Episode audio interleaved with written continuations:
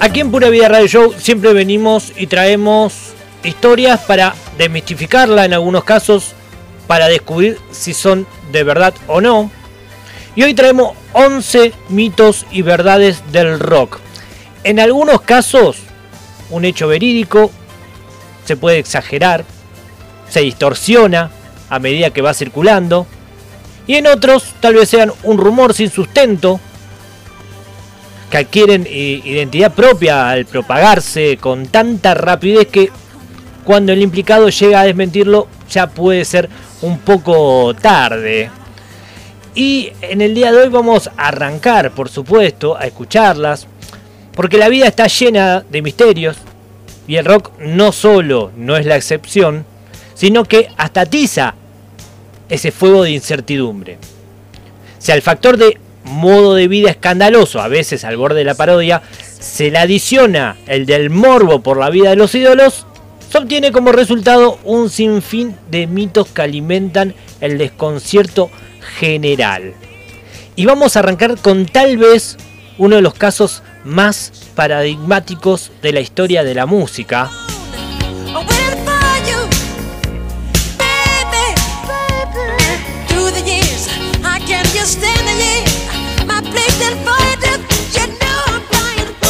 No es Michael Jackson, esta canción es del señor Paul McCartney. Y lo que dicen es, Paul McCartney murió en el año 1966. Esta es la leyenda urbana más conocida en el mundo del rock. En 1969, un DJ de Detroit hizo correr la voz del rumor que de que el señor Paul McCartney había muerto tres años antes en un accidente automovilístico tras una discusión en el estudio con sus compañeros de banda. Desde entonces, los Beatles restantes habían ocultado el hecho, contratando a un doble llamado William Campbell para que los reemplace sin que nadie se diera cuenta. Curiosamente, este rumor indica que a su vez John, George y Ringo habrían llenado su obra de referencias ya de su portada de Sanjeto Piper, de, también en Abbey Road, fragmentos de audio pasado al revés en Strawberry Field Forever, entre otras tantas supuestas pistas. Tras semanas en la que el rumor no paró de crecer, una entrevista concedida a la revista Life con el oportuno título de etapa Paul todavía está entre nosotros, puso fin al asunto. ¿Esto es verdadero o falso? falso, señores. El señor Paul McCartney está muy vivo. Y es el señor Paul McCartney, no el señor William Campbell, por supuesto.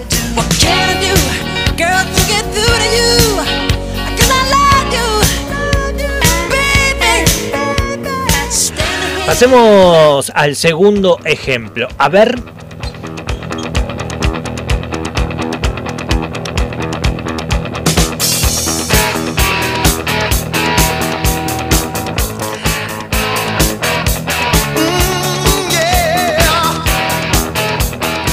¿Existe un cómic impreso con la sangre de Kiss?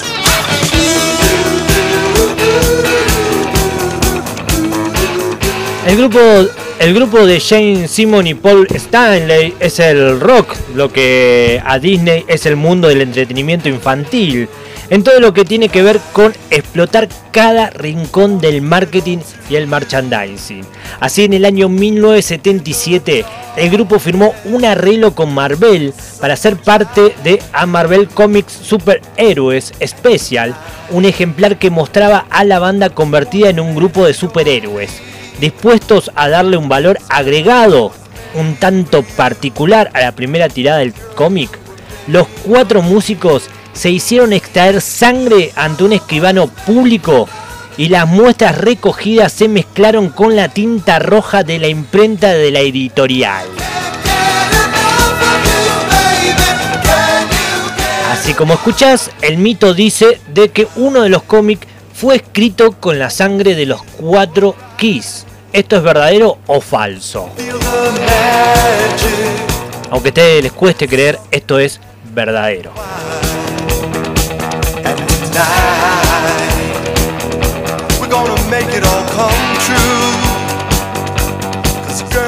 ¿En qué momento, muchachos, van a pensar eso? ¿En qué momento? ¿En qué momento? Vamos al tercer caso. Al tercer mito que vamos a desmitificar o vamos a decir si es verdadero o no.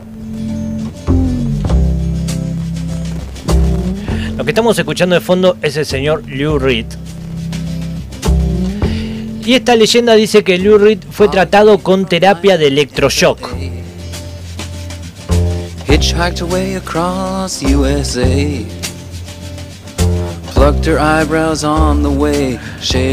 Nacer en los Estados Unidos en plena Segunda Guerra Mundial no garantizaba el ambiente ideal para quien tuviera inquietudes sexuales y Lou Reed es prueba de eso. Tras enterarse de su abierta bisexualidad a los 14 años, los padres de Reed decidieron someter a su hijo a un tratamiento de electroshock para curarlo, de lo que consideraban, ¿no? por ejemplo, un mal. Año más tarde, en una entrevista, confirmó los rumores con una frase bastante irónica. Recomendaban eso para desalentar los impulsos homosexuales, pero el único efecto era la pérdida de memoria y quedar como un vegetal. No podías leer un libro porque llegabas a la página 17 y de ahí volvías directamente a la primera.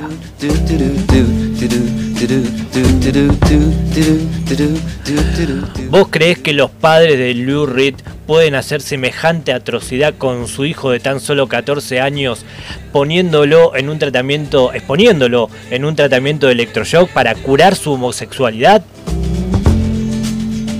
Sí, los padres fueron capaces de eso, porque es verdadero este, este mito y esta leyenda de Lou Reed.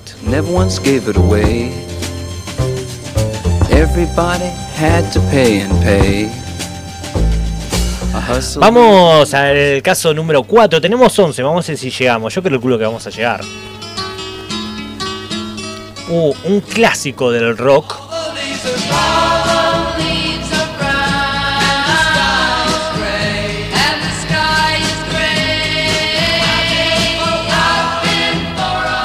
Esta ronda un poquito lo bizarro también. La cantante se llama Mama Cass Elliot y dice que se murió atragantada con un sándwich de jamón. Una tarta de jamón, diría el chavo.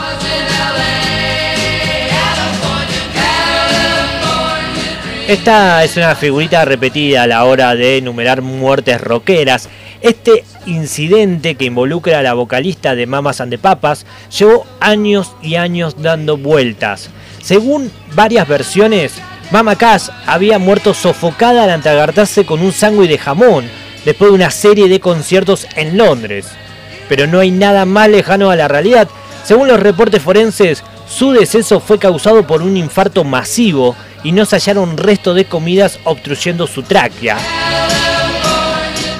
Si bien Cass se hizo conocida por su marcada obesidad, algo que alimentó este mito, el informe señala que dado que había bajado casi 40 kilos en los meses previos a su muerte, este cambio abrupto de peso habría sido el detonante del ataque al corazón.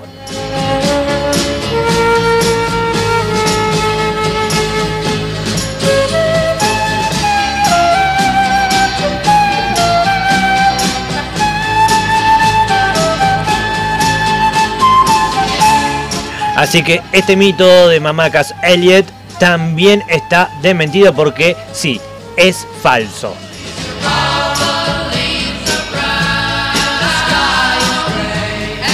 Vamos a otro, a ver. Lo que estamos escuchando es el señor Ozzy Osbourne.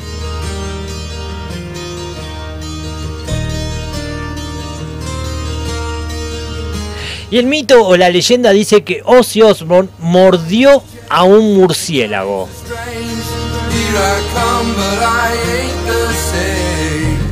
En 1981, tras firmar su primer contrato discográfico como solista y después de una suelta de palomas a modo de símbolo de la paz, el ex Black Sabbath atrapó a una de ellas al vuelo y le arrancó la cabeza de una mordida. Ante la mirada atónita de la cúpula directiva de Sony, cuando esto se hizo conocido, empezó a implementar una parodia de esa escena en su show con murciélagos de utilería. A los pocos meses, durante un show en Ohio, comenzó su rutina sin darse cuenta que un espectador había llevado el escenario y arrojado al escenario un roedor alado vivo. O sea, le dejaron un murciélago vivo ahí en el escenario.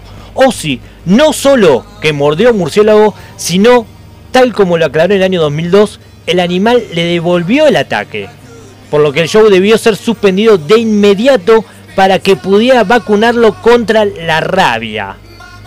Ozzy Osbourne puede haber sido tan, pero tan para morder a un murciélago.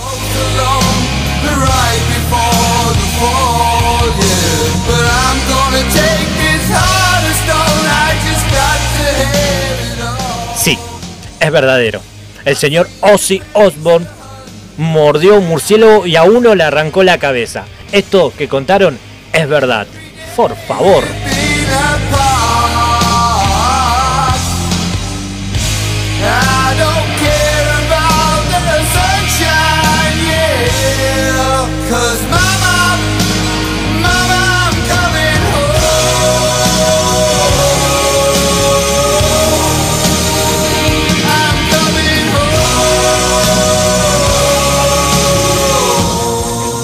Pasemos a la próxima. A ver.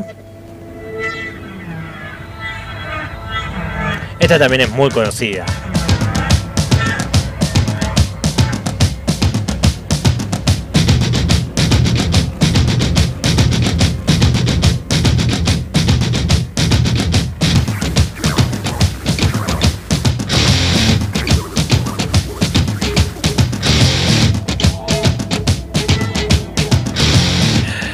La historia dice que Marilyn Manson se hizo sacar un par de costillas para poder autofelarse.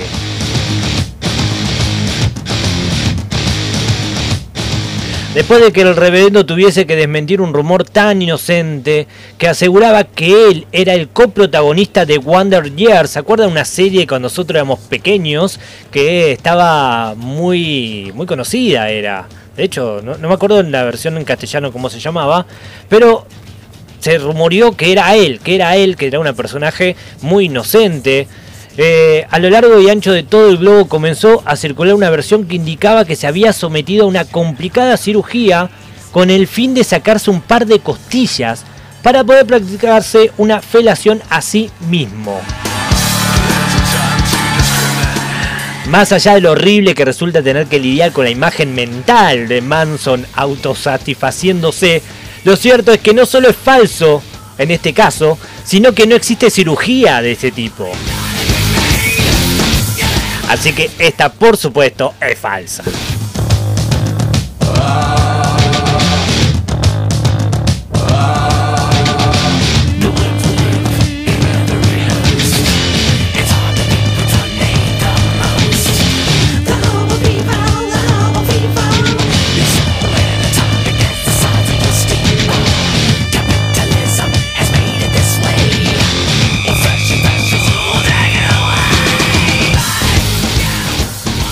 Pasemos a la siguiente. Y acá cuenta la historia de que la abuela drogona de Eddie Vedder. Así como escuchás.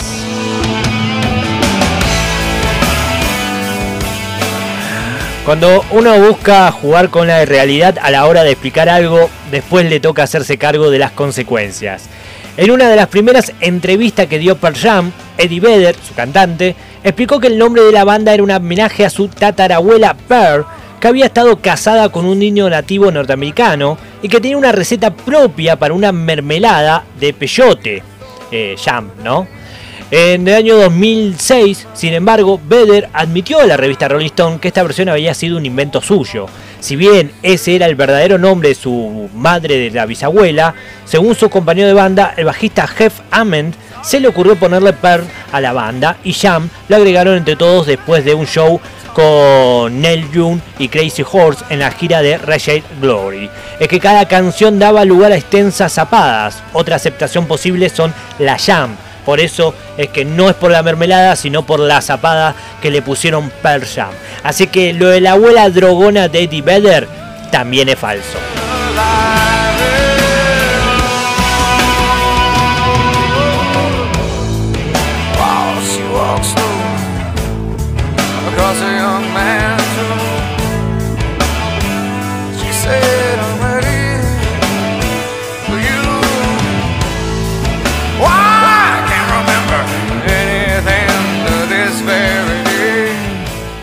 Y vamos a pasar a otro caso que también fue como uno de los que más convulsionó el mundo de la música, el mundo de todo tipo de periodismo. Tal vez muchos no lo recuerdan, otros tal vez sí.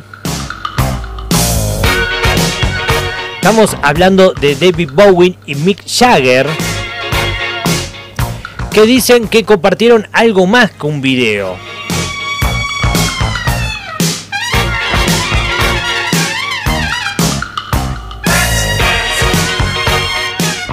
El video en cuestión es Dancing in the Street.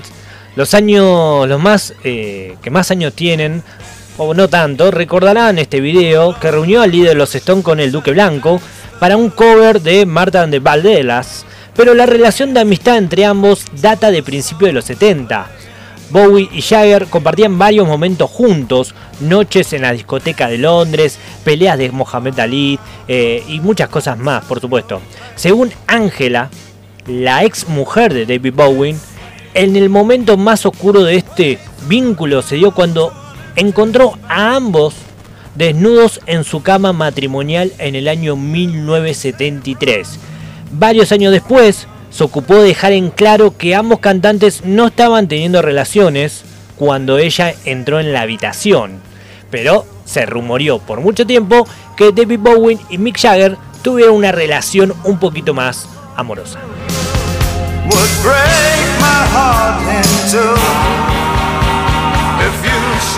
¿Cuál es el veredicto? Dudoso. Nadie lo desmintió, pero tampoco nadie dijo que fuera verídico.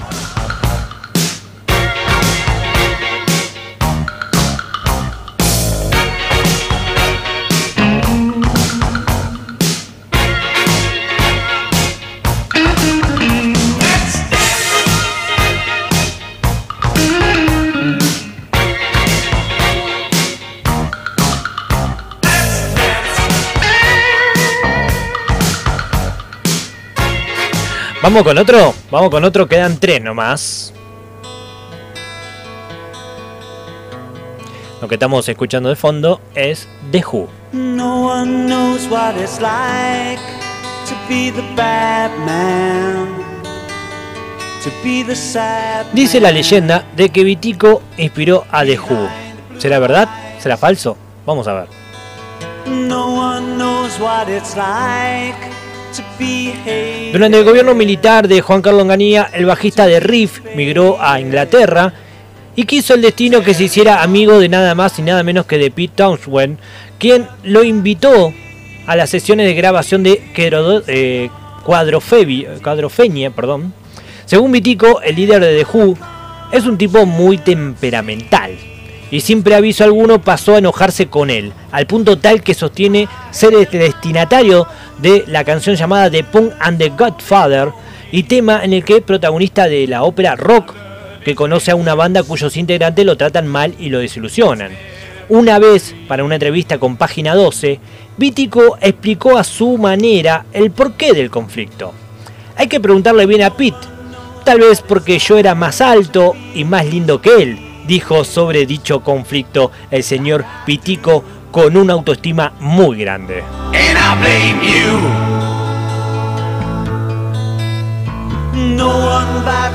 La verdad que es dudoso la historia, porque no terminó diciendo nada el señor Vitico, pero cuestión de que queda ahí en el aire de que fue Vitico el que inspiró a The Who para que, por supuesto, terminen explotando.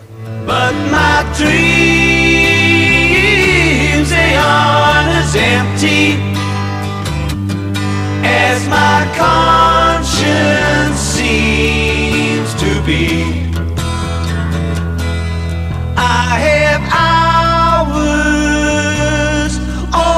only.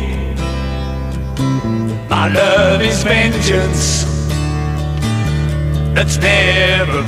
Pasemos al anteúltimo caso.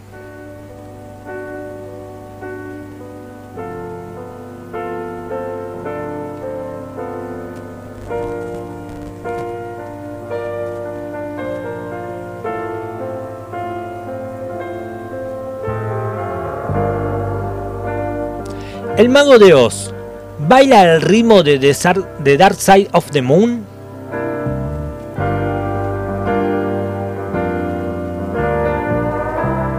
Es algo que se dijo siempre, algo que recorrió la música de aquel momento hasta el día de hoy. ¿Qué pasaría si se pone a sonar el disco de Dark Side of the Moon y al mismo tiempo se reproduce la película El Mago de Oz? El resultado es una espectacular coincidencia entre las transiciones musicales y las escenas más representativas. Por ejemplo, una de las partes más sorprendentes es la escena en la que la casa de Dorothy sale por los aires arrastrada por, por un tornado. En esa parte está sonando The Great Git in the Sky. que vendría a significar el gran concierto en el cielo. El cambio de escena se produce justo, justo cuando acaba la canción.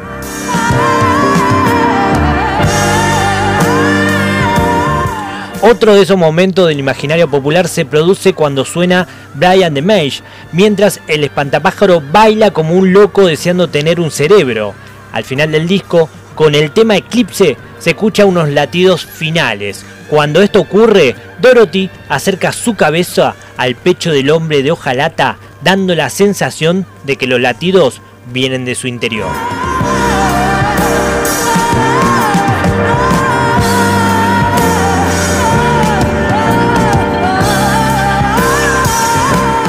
esta locura, esto parece una locura de que haya esta sincronización entre la película y, la, y el disco, pero es verdadero.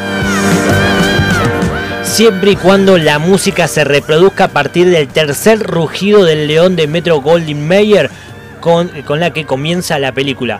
El tercer rugido, vos pones play en el disco y se reproduce totalmente junto con una sincronicidad impresionante entre este disco de Dark Side of the Moon junto a la película El Mago de Oz.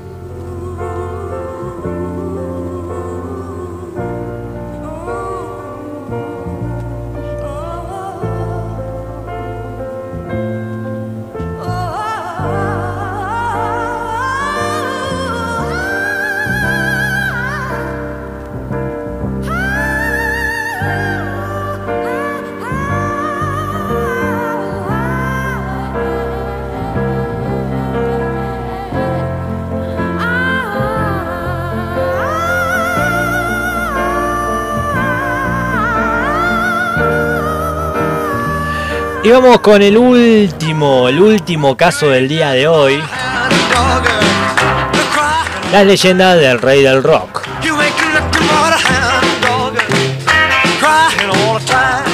Sobre la muerte de Elvis ha escrito hasta libros. Nosotros aquí también hemos traído uno de cómo fue la muerte de Elvis. Recuerdan que fue en el baño. Bueno, una de las tantas hipótesis que más sorprenden es la que explica que el cantante fingió su propia muerte en colaboración con la CIA tras ayudar a estos a desmontonar o eh, de, desmantelar una red mafiosa. La misma historia afirma que el cantante había perdido 10 millones de dólares en un negocio en el que estaba implicada la mafia y que al verse acorralado por sus sicarios los denunció ante las autoridades a cambio de una nueva identidad. Desde entonces se llamaría John Burroughs, eh, un antiguo seudónimo que tenía el astro. Hasta el día de hoy se es manejado una versión de que el rey de rock vive. Fotografías borrosas en la prensa sensacionalista estadounidenses y británica mostraron varias veces al supuesto Elvis paseando por el distrito por distintas ciudades de todo el mundo.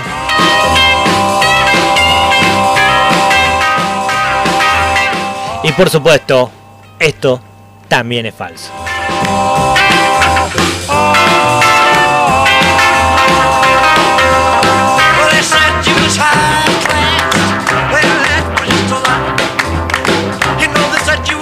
Y estas fueron las 11 mitos y verdades del rock. ¿Exagerados? Sí. Algunas verdades, pero otras totalmente falsas.